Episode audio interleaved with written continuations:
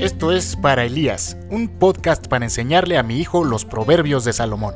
El día de hoy estudiaremos Proverbios 9 y compararemos la sabiduría y la ignorancia como si fueran dos personas distintas. La sabiduría hizo una casa y le puso siete columnas labradas. Hizo además una fiesta en la que ofreció el mejor vino. Una vez puesta la mesa, mandó mensajeras a la parte alta de la ciudad para que desde allí gritaran, Chamacos sin experiencia, ya que les falta entendimiento, vengan conmigo. Vengan a gozar de mi banquete, beban del vino que he preparado. Si realmente quieren vivir, déjense de tonterías y actúen con inteligencia.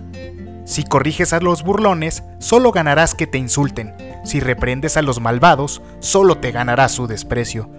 No reprendas a los burlones o acabarán por odiarte. Mejor reprende a los sabios y acabarán por amarte. Educa al sabio y aumentará su sabiduría. Enséñale algo al justo y aumentará su saber. Todo el que quiera ser sabio, que comience por obedecer a Dios. Conocer al Dios Santo es dar muestras de inteligencia. Yo, la sabiduría, te daré muchos años de vida. Si eres sabio, tú eres quien sale ganando, pero si eres malcriado, sufrirás las consecuencias.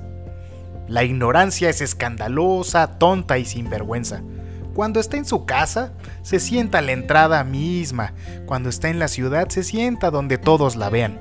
Y llama a los distraídos que pasan por el camino. Chamacos inexpertos, faltos de entendimiento, vengan conmigo. No hay nada más sabroso que beber agua robada.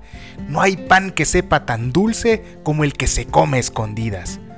Pero estos tontos no saben que esa casa es un cementerio.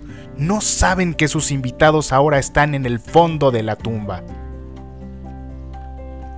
Hola Elías, hoy aprendimos las diferencias entre la sabiduría y la ignorancia. La sabiduría es precavida y da consejos a los sabios, no pierde el tiempo con los burlones.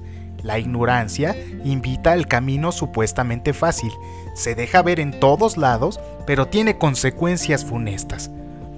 Si les gustó el contenido, pueden descargarlo desde Spotify o Google Podcasts cada semana. Dios los bendiga.